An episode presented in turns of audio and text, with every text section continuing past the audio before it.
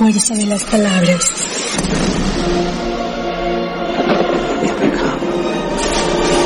Una sola palabra te puede aterrorizar. Una sola palabra te puede emocionar. Una sola palabra te puede deprimir. Una sola palabra te puede hacer tocar el cielo. Los medios han descubierto lo que no se habla en la comunicación.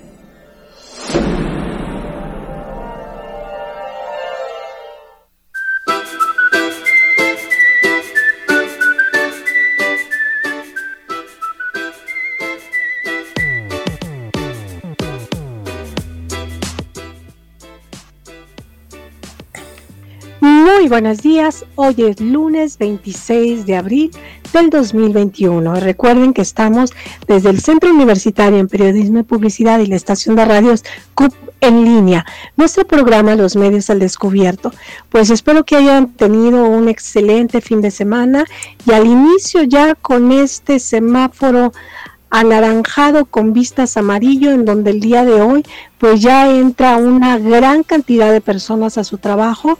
Por ahí se escuchaba que iban a regresar más de 300 mil personas a laborar. Y entonces pues esto va que corre y vuela para que ya estemos pronto en semáforo verde.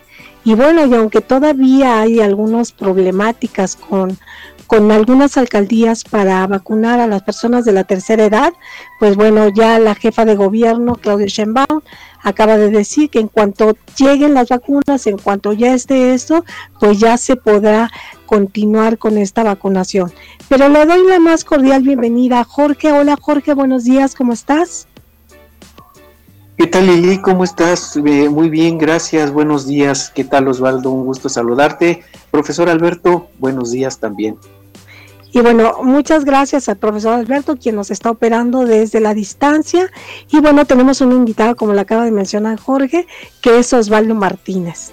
Osvaldo el día de hoy nos va a hablar sobre los datos biométricos. Esto que ha causado mucho revuelo y demasiada confusión, que si alguien ya se amparó, que si esto se pone en riesgo nuestros datos personales, etcétera, pues aquí todo lo que quería saber y que no le han podido contestar sobre los datos biométricos lo vamos a ir a ver hoy, lo vamos a abordar con Osvaldo. Hola Osvaldo, buenos días. Hola, muy buenos días Lili, buenos días Jorge este, pues vamos a procurar aclarar todas las dudas en cuestión de datos biométricos y ser este, pues claros en, en el tema y no hacerlos más bolas, ¿no? Vamos a procurar, eso es la finalidad y este, con mucho gusto les estaré hablando de ese tema. Les voy a hablar un poquito sobre quién es Osvaldo. Osvaldo es licenciado en Derecho por la FESA Catlán, tiene una maestría en Derecho este, por la Facultad de, Derecho de la Ciudad de México. Actualmente es abogado postulante y del 2020 a febrero del 21 fue abogado corporativo de la Universidad Anáhuac y también tiene experiencia en el Instituto Nacional de Transparencia de Acceso a la Información y Protección de Datos, INAI. Y precisamente yo creo que es una de las personas pues más autorizadas para podernos hablar de esta cuestión de los datos biométricos. Este, pues, ¿qué les parece si ahorita entramos en materia con la entrevista con Osvaldo? Pero vámonos a nuestra primera canción. Adelante Alberto, vámonos con esta primera canción y ahorita regresamos ya para entrar en materia con este tema. Gracias.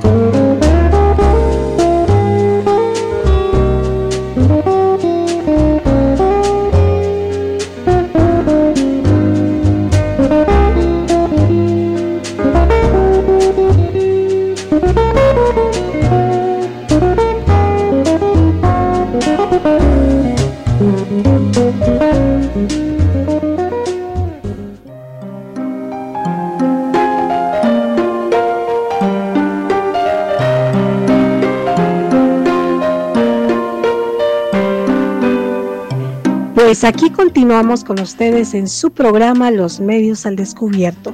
Y como hace un momento les acabo de decir, tenemos un invitado que es Osvaldo Martínez, que nos va a hablar sobre el tema de datos biométricos. Pues entremos en materia, Osvaldo. Muchas gracias por estar con nosotros en este tu programa Los Medios al Descubierto. Y háblanos primero sobre qué son los datos biométricos o con qué se come, qué es esto. Con mucho gusto, Lili. Al contrario, gracias por la invitación al, programa. Y vamos a iniciar este, este viendo qué es un, bueno, qué son los datos biométricos y por qué vamos a hablar del tema. Para abordarlo, es importante recordar que en nuestro país ya se exige desde el pasado 17 de abril el registro de datos biométricos para contratar una línea de telefonía móvil. Es decir, para poder tener acceso a una línea de teléfono móvil, este, tenemos que entregar además de una simple copia de identificación, como se hacía hasta hace unas dos, tres semanas, antes del 17 de abril. Tenemos que entregar, este, bueno, registrar nuestra huella digital, este, dejarnos tomar una fotografía del rostro y dar datos detallados de nuestro domicilio. Todo esto, este, según los legisladores, pues para poder comunicarnos, ¿no? Para que los mexicanos tengamos acceso a un celular, a una línea telefónica. Y de esta forma, este, vamos a formar parte del Padrón Nacional de Usuarios de Telefonía Móvil. Esto, los legisladores nos señalan que es con el objetivo de colaborar con las autoridades a combatir los delitos que son cometidos a través de del uso de los teléfonos celulares. ¿de, qué, ¿De qué versa esta reforma? En el artículo 180 de la Ley Federal de Comunicaciones y Radiodifusión, que es uno de los artículos que fue modificado con esta reforma, nos dicen que los datos que el padrón tendrá de nosotros, de los usuarios, es, número uno, el número de línea de nuestro teléfono. Como punto 2, fecha, hora y activación de la línea telefónica junto con el número del SIM que nos corresponde. Ojo, es muy distinto el número telefónico al número de registro del SIM con el que cuentan los, los, servidores de, de, comunicación, ¿no? Entonces van a tener estos dos datos, también nuestro nombre completo, o en su caso la, la razón social la o denominación, si se trata de una persona moral, va a tener nuestra nacionalidad, el número de identificación oficial con fotografía, es decir, nos van a, continuar pidiendo nuestra INE o licencia de conducir o pasaporte. También van a tener nuestro CURP, eso es también un peligro que más adelante veremos. Y el punto con el que estamos en este programa, que son los datos biométricos del usuario. Si se trata de una persona moral, los datos biométricos los va a dar el representante legal de esta empresa. También van a tener en el padrón nuestro domicilio y los datos del concesionario telefónico, es decir, si pertenecemos a Telcel, a Movistar y la dirección y, datos de, Telcel, Movistar y como se quiera llamar la compañía. Entonces, este, también evidentemente va, va, a tener bajo, bajo qué estamos contratados, ¿no? Si tenemos servicio de prepago, si tenemos servicio de pospago. Entonces, todo eso de manera muy específica estará registrado en el Padrón Nacional de Usuarios de Telefonía Móvil. En este mismo 180 nos indican que el gobierno, si llegara a identificar datos falsos, nos va a prevenir para poder realizar las aclaraciones pertinentes. También señala en este artículo que si damos de baja nuestro número, estaremos todavía activos en ese padrón durante los seis meses posteriores a que nosotros demos de baja el número telefónico. Entonces, este lapso, según los legisladores, eh, va a ser como vamos a llamarle de una forma coloquial, como su colchón para las autoridades. Si después de que nosotros damos de baja nuestra información se ve relacionada con algún delito, ¿no? Entonces, este, también el, aquí, aquí voy a mencionar un punto muy, pero muy importante del 180 que nos dice que los concesionarios de telecomunicaciones serán los autorizados en la implementación, mantenimiento y la operación del Padrón Nacional de Usuarios de Telefonía Móvil.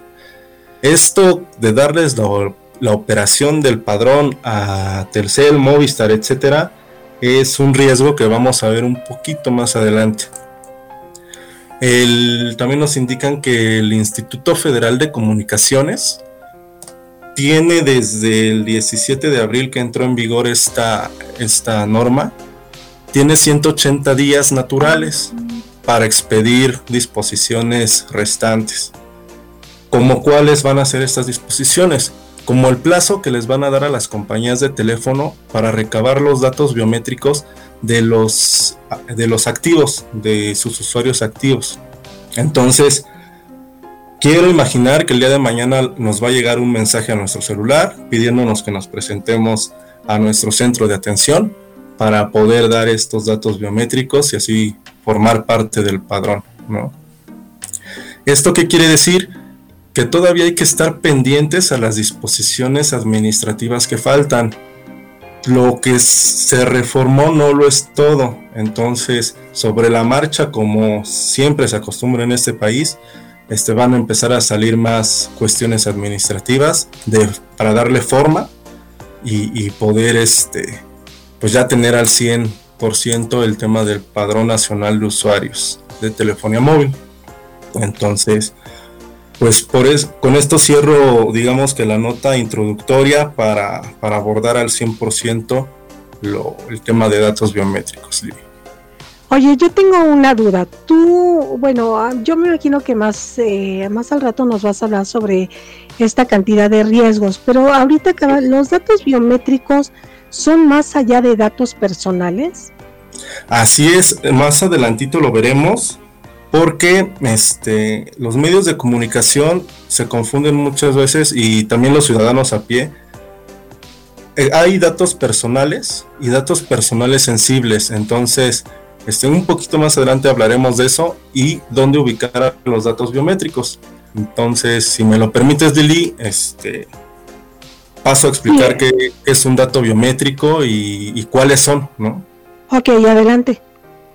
Este, Va a ser de mayor importancia para este tema conocer realmente lo que es un dato biométrico para poder ir desmenuzando los alcances y riesgos de, otorgarlos a las compañías de telefonía móvil.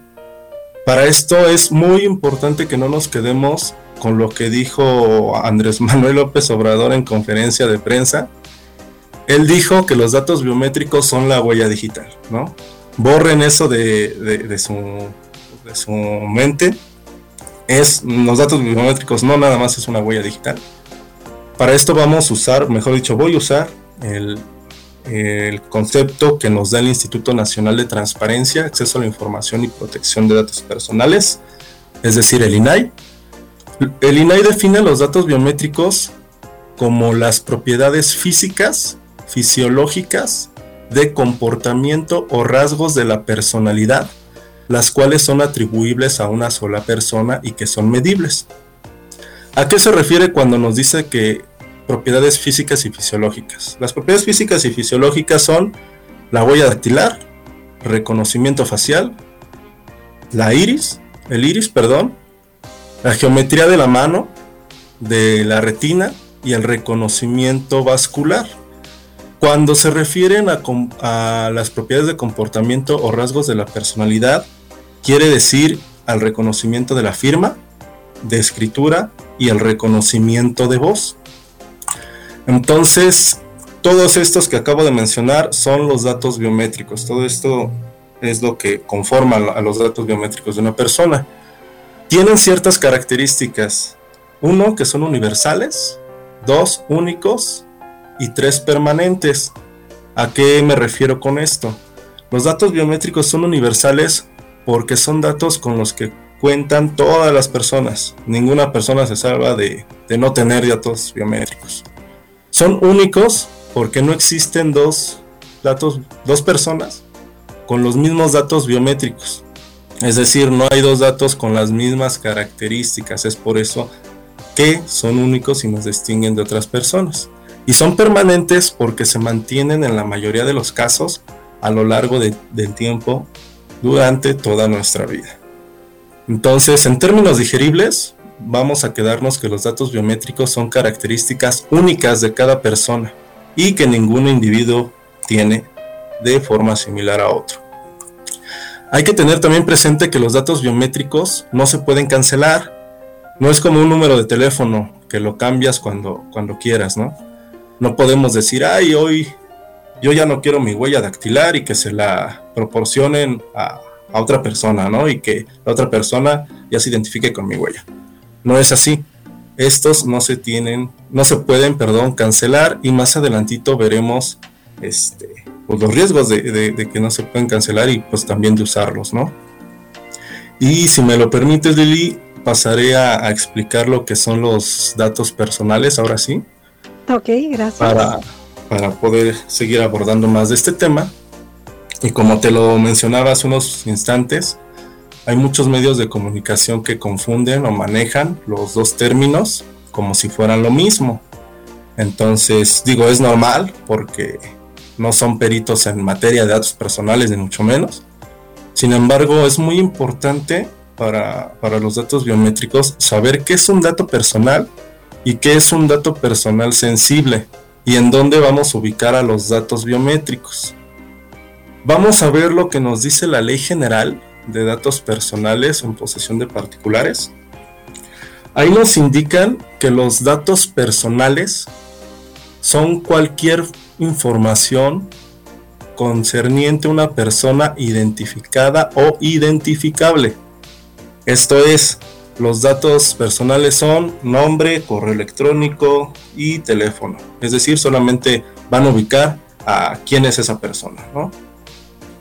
Los datos personales sensibles, la Ley General de Protección de Datos Personales, nos dice que son los que afectan a la esfera más íntima de su titular. Es la utilización de los datos sensibles cuando los usas de forma indebida va a afectar o va a dar origen a una discriminación, va a traer riesgo grave para el titular. ¿Y, ¿qué, quiero decir con esto? Que los datos sensibles son aquellos que revelan aspectos como origen racial, este, étnico, estado de salud presente o futura, información genética, creencias religiosas, filosóficas, morales, incluso también la afiliación sindical, las opiniones públicas y la preferencia sexual. Todo esto son los datos personales sensibles. En este ordenamiento jurídico, que es la Ley General de Protección de Datos, este, existe un listado de cuáles son los datos personales sensibles. Sin embargo, los datos biométricos no están mencionados de forma expresa en este listado, pero esto no implica que no se puedan considerar como tales. Obviamente debemos de estar conscientes de algunas circunstancias para poderlos ubicar como dato personal sensible. Para determinar esta, si los datos biométricos tienen esta característica, se requiere atender las condiciones del caso en concreto para que podamos analizar si se actualiza en los supuestos que la ley prevé para ser considerado dato personal sensible. ¿Cuáles son los supuestos? Son tres. El uno es que se refieran a la esfera más íntima de su titular. Dos, que su utilización indebida pueda dar origen a discriminación. Y tres, que su uso ilegítimo conlleve a un gran riesgo para su titular. Los datos biométricos los vamos a encuadrar es perfectamente en estos tres supuestos. Vamos a, a ejemplos. El dato biométrico del iris se considera dato personal sensible porque este nos va a permitir obtener información sobre el estado de salud de su titular. Un ejemplo un poquito más claro, la huella digital. La consideramos dato personal sensible porque su uso indebido nos puede traer acceso a información muy privilegiada del titular, ¿no? Como lo puede ser la seguridad, la estabilidad este, patrimonial y también la estabilidad financiera, porque muchos de nosotros configuramos este, cuentas bancarias y autorizamos transferencias bancarias a través de nuestra huella digital, ¿no? Entonces imagínense si, si alguien más nos roba la huella digital o tiene acceso a esa información, pues ahí sí hay que encender los foquitos rojos, ¿no?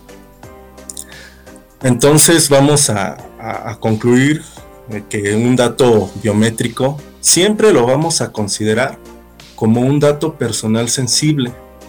Y al ser dato personal sensible va a requerir una protección mucho más reforzada que un dato personal común, este, porque muchas veces los datos personales lo único que hacemos es testarlos, ¿no? Cuando damos alguna fotocopia y eso, ah, pues testo mi nombre, testo mi correo electrónico y así ya no van a saber de, quién es, ¿no? Pero no es nada más de un simple testado al, al hablar de un dato personal sensible. Pues tremendamente interesante lo que nos dices, muy ilustrativo estos dos ejemplos que nos acabas de dar. Y para continuar con la entrevista, pues nos vamos a nuestra segunda canción y ahorita regresamos para seguir hablando del tema.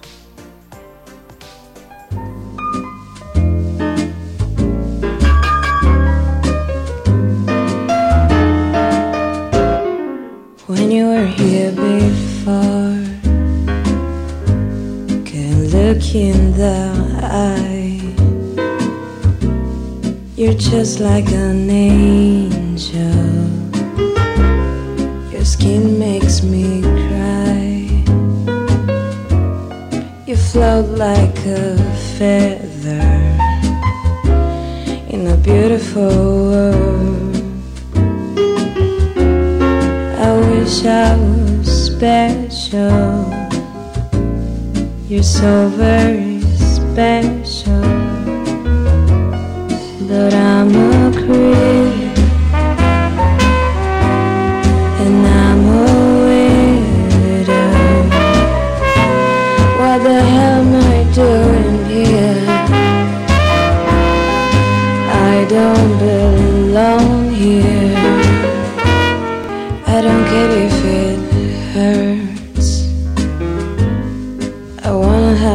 control.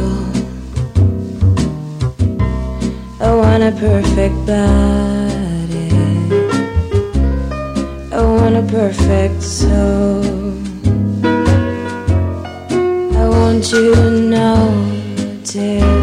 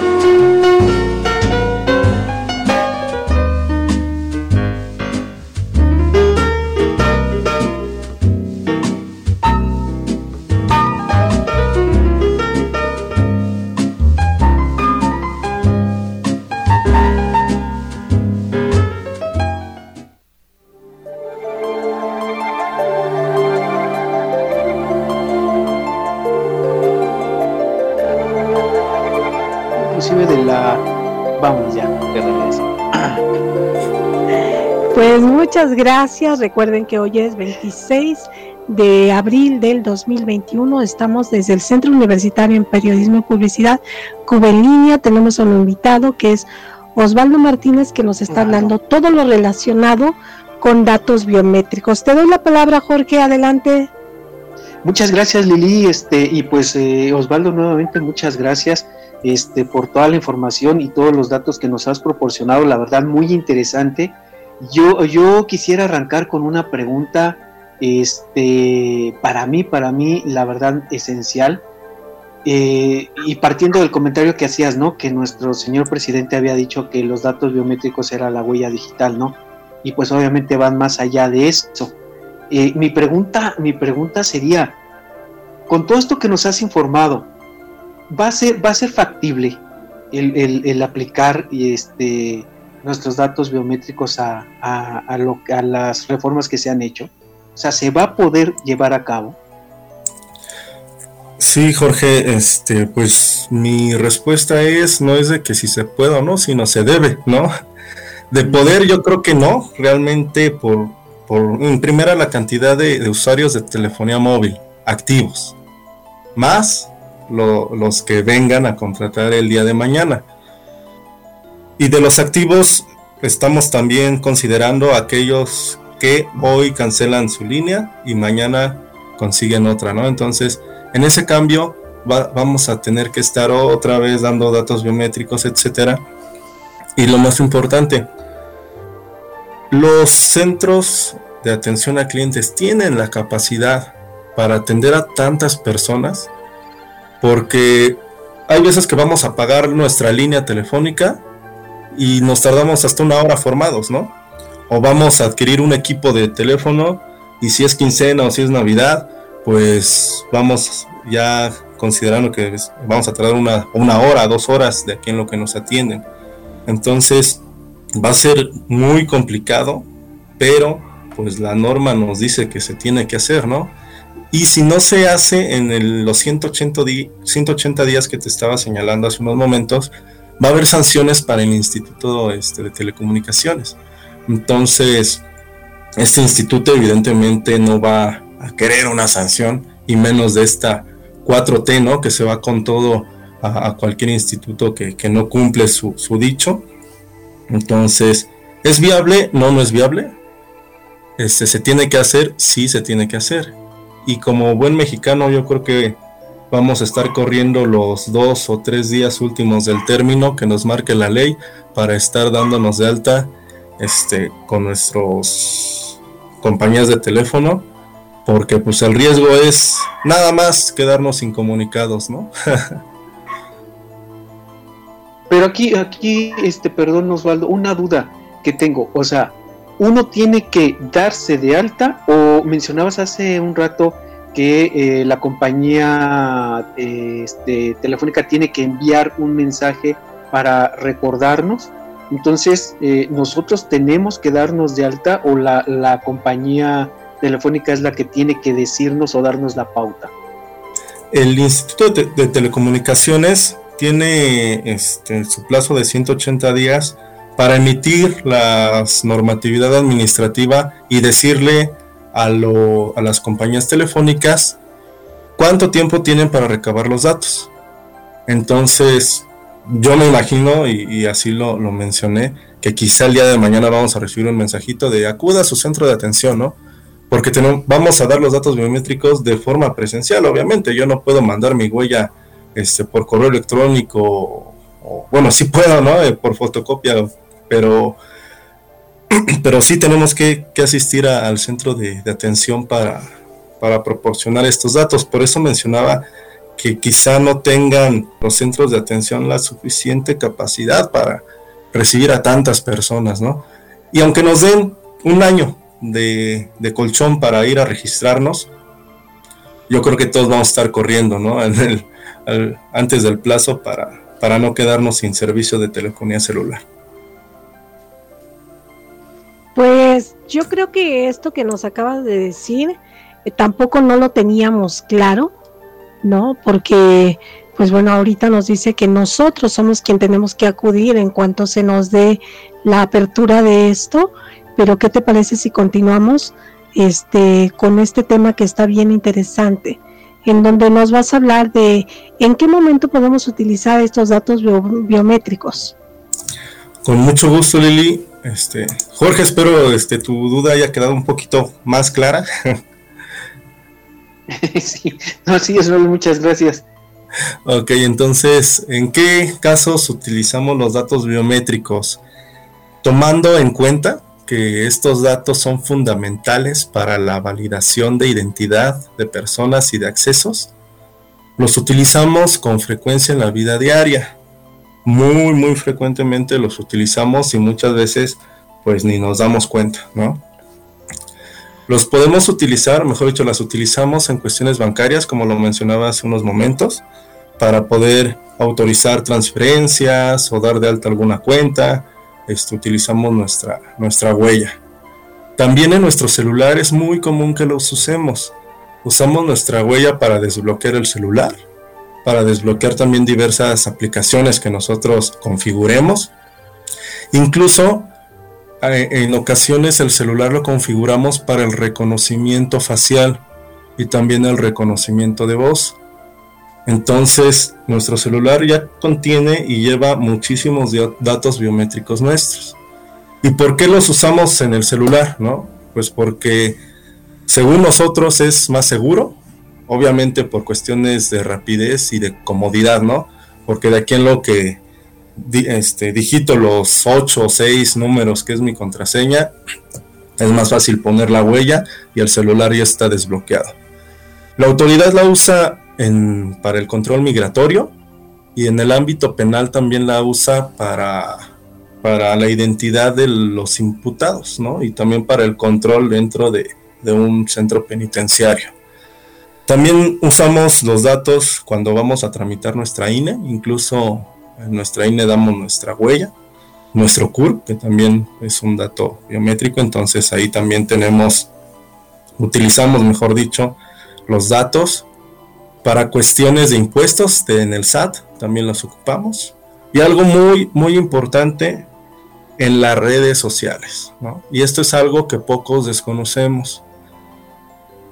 Hay aplicaciones que utilizan filtros para modificar el rostro. Que voy a salir en una foto con mi lengua de perrito, mis orejitas de gatito, ¿no? O para verme más guapo, ¿no? O cuestiones de esa índole. Entonces, ojo, esas aplicaciones leen la biometría y las personas suelen utilizarlas frecuentemente. O solemos, porque pues ¿quién no se ha tomado una foto con filtros, no?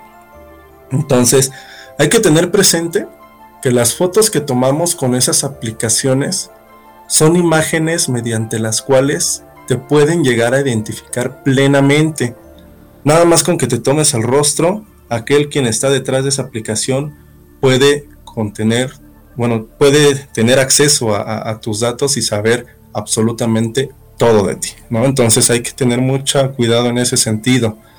Además, la tecnología hoy en día nos está rebasando y con la resolución que tienen algunas cámaras y algunas aplicaciones también, se alcanza a distinguir la huella digital en algunas fotos.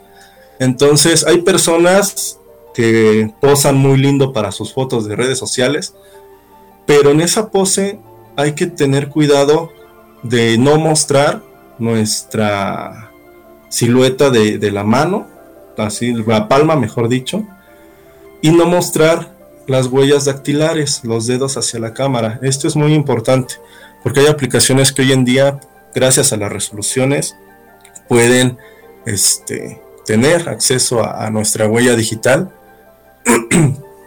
y entonces hay que analizar antes de compartir alguna fotografía y sobre todo saber si es indispensable que publiquemos esa foto, ¿no?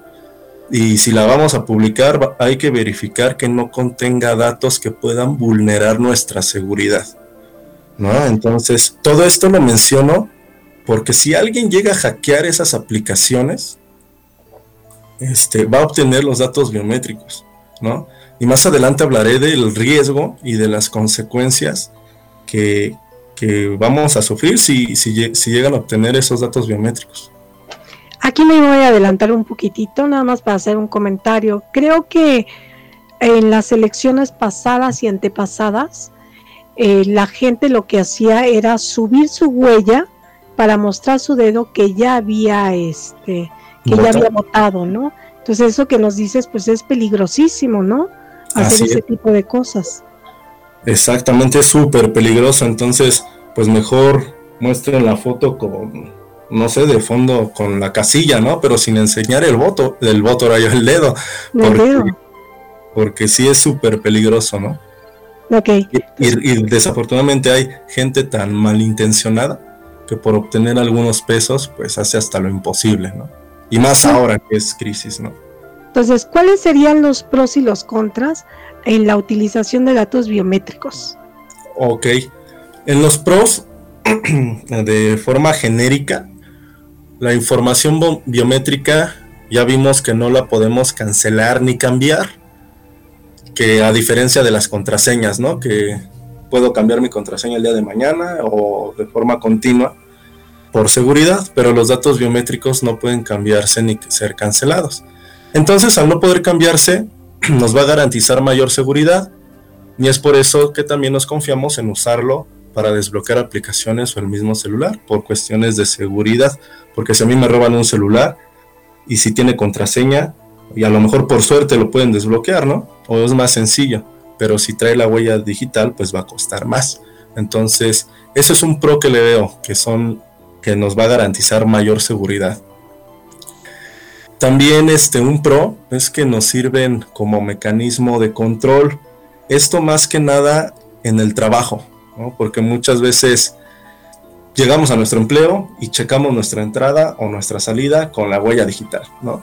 Entonces eso les beneficia muchísimo a los patrones porque anteriormente no faltaba de que le echas la llamada a tu cuate y te dice, oye, no voy a poder llegar a tiempo, échame la mano a firmar por mí, ¿no? O a poner mi nombre. Entonces, para evitar esto y tener un mayor control, los patrones optaron por usar los datos biométricos, en este caso la huella digital. Pero para el tema en concreto, que es el, registro nacional, perdón, el padrón nacional, yo solamente le veo un beneficio, ¿no? Y el, beneficio único, y es algo que nos han vendido los legisladores, es que la autoridad va a contar con una herramienta que va a ayudar a combatir la delincuencia. Entonces, para mí ese es el único beneficio y no para nosotros, sino para la autoridad, ¿no? Y que es lo que los legisladores nos vendieron. Ahora voy a hablar de los contras y creo que aquí sí hay muchos contras. Entonces, aquí sí no voy a hablar de forma genérica, me voy a ir al caso en concreto. Si el Padrón Nacional de Usuarios de Telefonía Móvil se llega a difundir, se causaría un enorme y grave perjuicio a cada titular de dichos datos. Es decir, a cada persona física a quien corresponden los datos personales sensibles. Es un gran peligro que en las campañas, perdón, que en las compañías este, les sean entregadas el mantenimiento y la operación del padrón, como nos lo marcó el 180 que vimos al inicio, es un gran riesgo darle la batuta a las compañías, ¿no? Si aún así, ¿cuántos no hemos recibido llamadas de otras compañías celulares que nos ofrecen los servicios, ¿no? cuando nosotros en ningún momento acudimos a esa compañía a proporcionar nuestro nombre o nuestro teléfono. Entonces, al darles la batuta, el gobierno al entregarle la batuta del padrón, les está dando mayor libertad del manejo de los datos de usuarios. Y esto realmente es un gran riesgo. Y seamos realistas, antes de la reforma, al adquirir un equipo o contratar un plan, proporcionábamos los datos personales, es decir, nuestro nombre, ¿no? y hasta a veces dejábamos identificación de, nuestro INE. Entonces, ¿a qué voy con esto? Con o sin datos biométricos, las bases de datos de las compañías tienen nombre y apellido de cada número telefónico que ellos proporcionan. En realidad, ¿creen que con el padrón se alcanzaría la finalidad de combatir los delitos? si digo, ellos en su registro, las compañías ya, ya tienen identificado de quién es el número, ¿no? Y aún así, pues no vemos baja en, cuestión del, de los delitos, ¿no?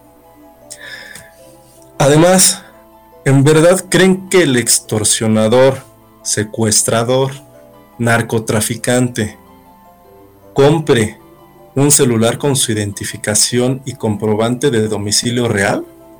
Esto realmente no nunca lo es, ¿no? Entonces, ¿creen que no acuden a los llamados mercados negros estas personas? ¿O a los mercados informales? Y vamos a seguir siendo realistas en este punto. Y díganme si creen que México realmente, como me lo preguntaba Jorge hace unos momentos, estamos preparados en materia de seguridad informática o lo llamado de ciberseguridad, ¿no? ¿Realmente estamos preparados para que el padrón no sea hackeado o filtrado? ¿Creen que el, mercado informal el día de mañana no tenga la información del padrón nacional?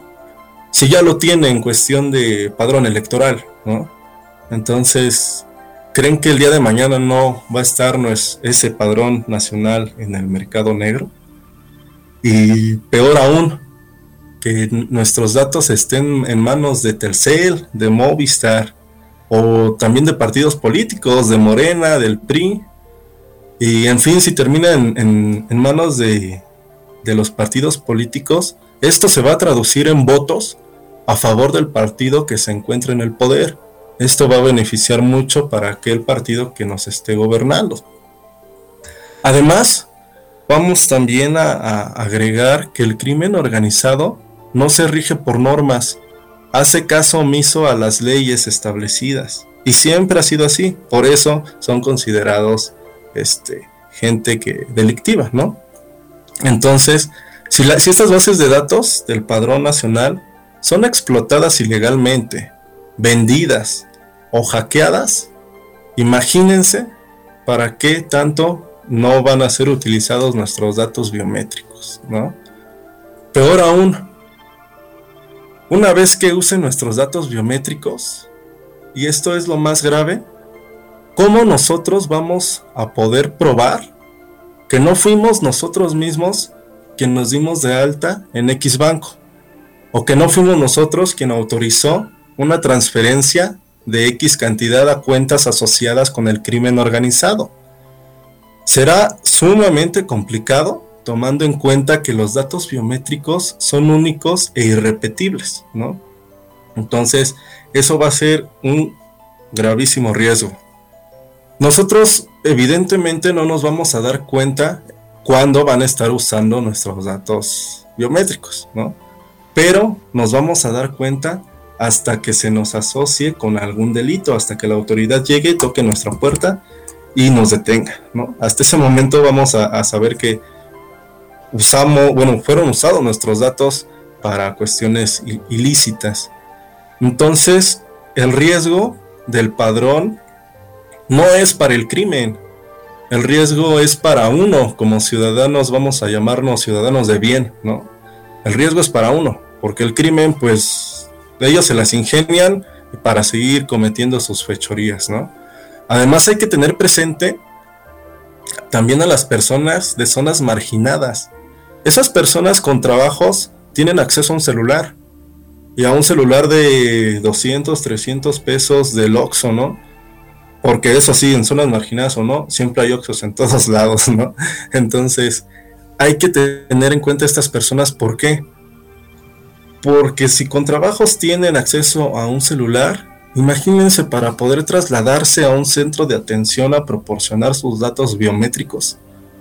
Entonces ahí estamos vulnerando su derecho a comunicación, porque ellos, o a lo mejor nunca se van a enterar de que tienen que ir a hacer este proceso, y un buen día se van a quedar sin comunicación, ¿no? Y ojo, en, ojo, en México no existía ningún fundamento legal que nos obligara a dar nuestros datos biométricos hasta antes de esta reforma.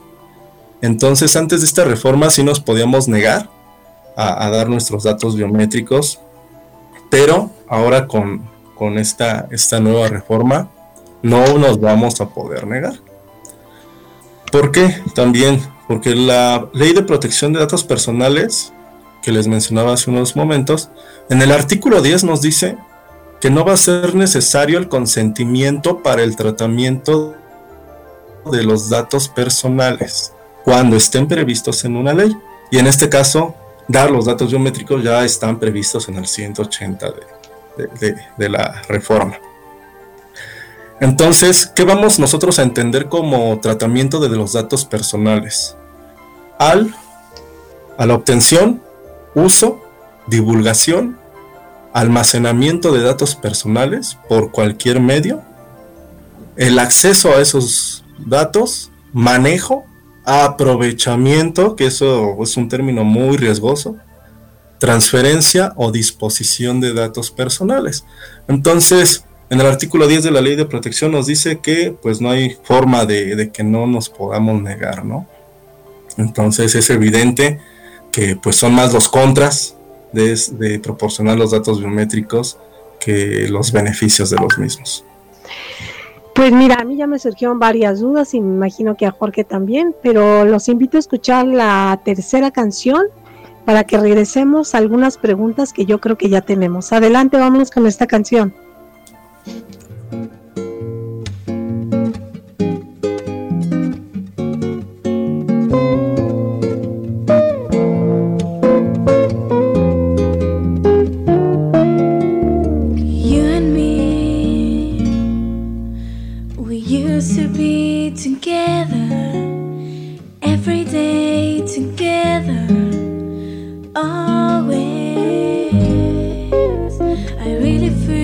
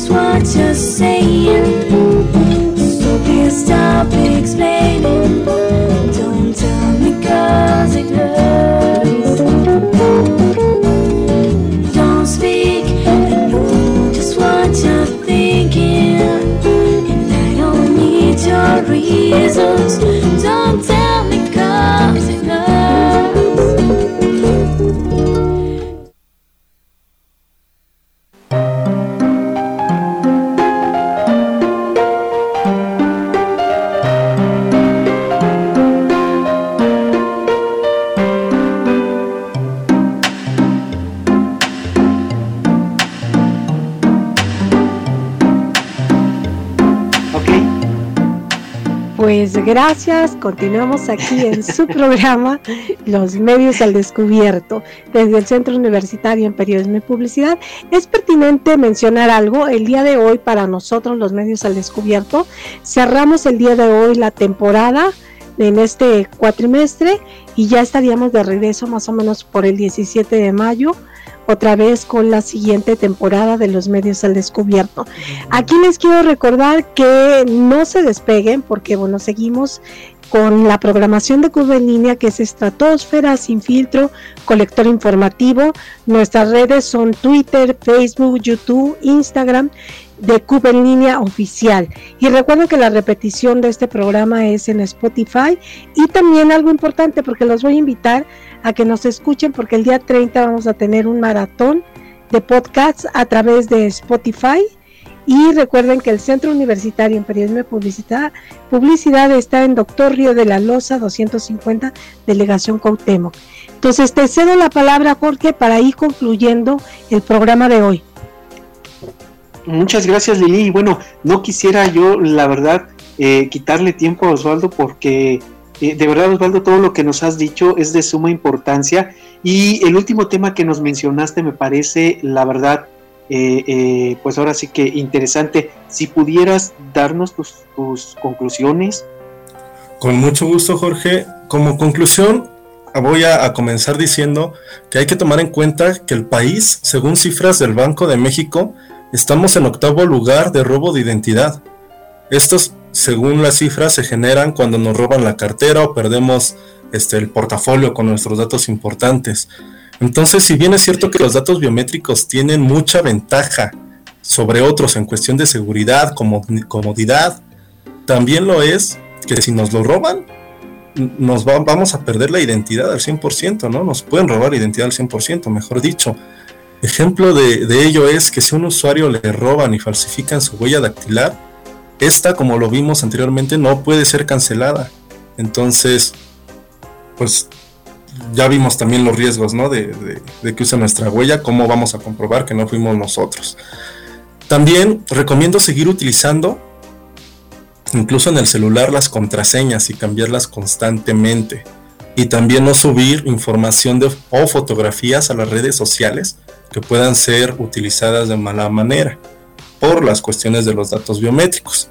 Para el caso en concreto, y por lo que expresé anteriormente, es evidente que es muy peligroso dar los datos biométricos y ser parte del padrón nacional, y más cuando no existe evidencia de que los registros de tarjeta SIM contribuyen realmente a la reducción de delitos. No existe evidencia alguna de eso. Pero no hay que pasar desapercibido que tenemos algo llamado derechos arco, es decir, el acceso, ratificación, cancelación y oposición de nuestros datos personales. Y ahí incluimos los datos personales sensibles. Es decir, podemos bajarnos del padrón nacional. Sin embargo, por la reforma, la consecuencia de bajarnos del padrón va a ser no tener acceso a una línea telefónica. Algo muy importante, o al menos para mí, es que países como China, Arabia Saudita, Venezuela tienen una política muy similar, es decir, son países autoritarios. Esto lo menciono para dejárselos de tarea, ¿no? En cuestiones políticas, también el Padrón Nacional de Usuarios de Telefonía Móvil, eh, digamos que es una muy buena intención de parte de los, de los legisladores, perdón, pero está muy mal diseñado, ¿no? También hay que tomar en cuenta que podemos ampararnos a, dar los datos biométricos. Hay que recordar que un juez la semana pasada concedió amparos diciendo y argumentando que la entrega de los datos personales sensibles no constituye una condición necesaria para que las instancias respectivas investiguen más o mejor un delito. También dijo este juez, lo concedió bajo el argumento de que cancelar una línea telefónica por no registrar nuestros datos biométricos está vulnerando nuestro derecho de acceso a las tecnologías de la información y comunicación, ¿no? En internet ya hay muchísimos machotes de cómo ampararnos, pero es muy recomendable acudir con un abogado para el tema de tramitar un amparo, ya que no nada más es imprimirlo, firmarlo e irlo a entregar, ¿no? Es todo un proceso muy complejo hay que conocer a quien, ante quién se presenta, si se nos previene, qué podemos hacer, cómo darle seguimiento, si se nos llama en línea o personalmente, cuánto tiempo tenemos para impugnar esta decisión de esta reforma, los alcances de la suspensión, ya sea provisional o definitiva, de nuestro amparo. En fin, tenemos que acudir con un experto si nos tenemos que amparar. Y ojo, los que se quieran amparar, tenemos tres semanas, ¿eh? Después de esas tres semanas, si no nos amparamos, nos estamos obligados a estar en ese padrón. ¿Cómo me puedo informar para poderme amparar?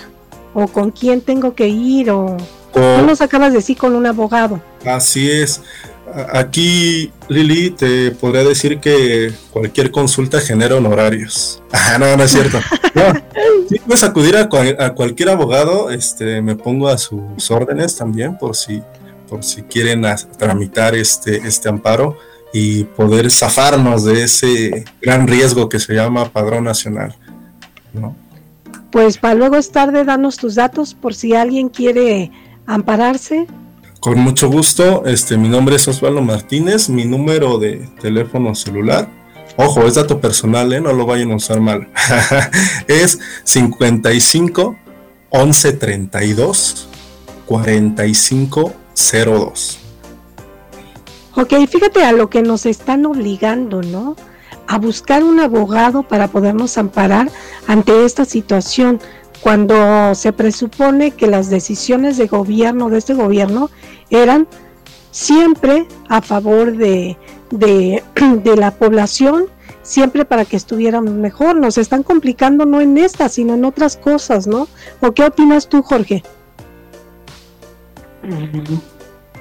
Sí, mira, definitivamente era lo que comentábamos hace un momento, ¿no? Creo que entre, entre el deber y el hacer hay una brecha muy grande y creo que este gobierno de alguna manera está planeando muchas cosas que no analizado de fondo en, en cuanto a si pueden ser procedentes o no. A lo mejor de manera teórica sí, ¿no?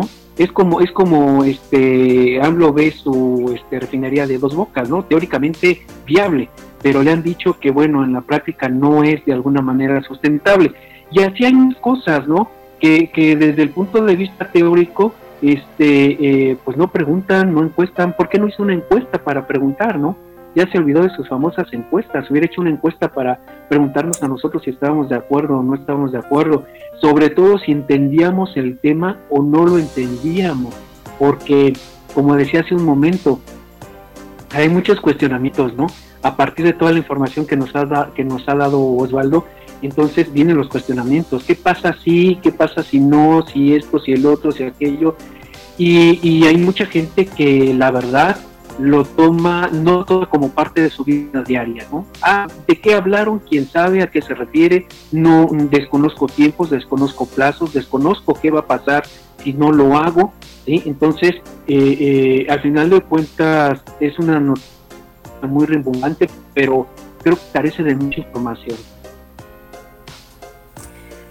Pues el tiempo se nos está agotando. Este, muchas gracias Osvaldo, demasiado interesante esto. Yo creo que este tema nos da para un segundo programa. ¿Qué te parece Jorge? ¿Qué te parece Osvaldo? Si de una vez hacemos de compromiso para que el siguiente programa de la de la siguiente, el primer programa de la siguiente temporada, nos podrías acompañar de nueva cuenta para ver qué está pasando con esta situación. Ver, este, tú nos dices que tenemos tres semanas, yo creo que en tres semanas, pues ya estaremos como de regreso, tres, cuatro semanas, otra vez a nuestra siguiente temporada y ya podemos hablar cuánta gente se amparó, si ya hay alguna estadística y si procedió o no procedió este aspecto de los datos biométricos. ¿Qué te parece, Jorge? Pues eh, yo encantado, regresamos el lunes 17 de mayo, este, estaríamos contemplando nuestra primera omisión del siguiente ciclo. Este, Lili, Osvaldo, tú dices si contamos contigo. Con mucho gusto acepto la invitación y muchas gracias. Tenemos que checar esto, Jorge, porque de, este, de vacaciones sí regresamos el 7, pero tenemos que checar cuándo regresa Cuba en línea. Entonces, eso este, ya avisaríamos nosotros. Entonces, el primer programa de regreso el primer programa de regreso a Cuba en línea, pues bueno, ya les avisaremos cuándo va a ser. Te agradezco muchísimo, Jorge, te agradezco muchísimo, Osvaldo. Gracias, Alberto, por habernos operado. Gracias a, a todos por acompañarnos en esta temporada de los medios al descubierto. No se desconecten, sigan escuchando a lo largo de la semana la programación y este maratón de podcasts a través de Spotify. Muchas gracias. Nos estamos escuchando. Gracias, Lili. Gracias, Osvaldo. Gracias, gracias Alberto. Gracias Deli, gracias Jorge. Un abrazo a todos. Gracias, hasta luego.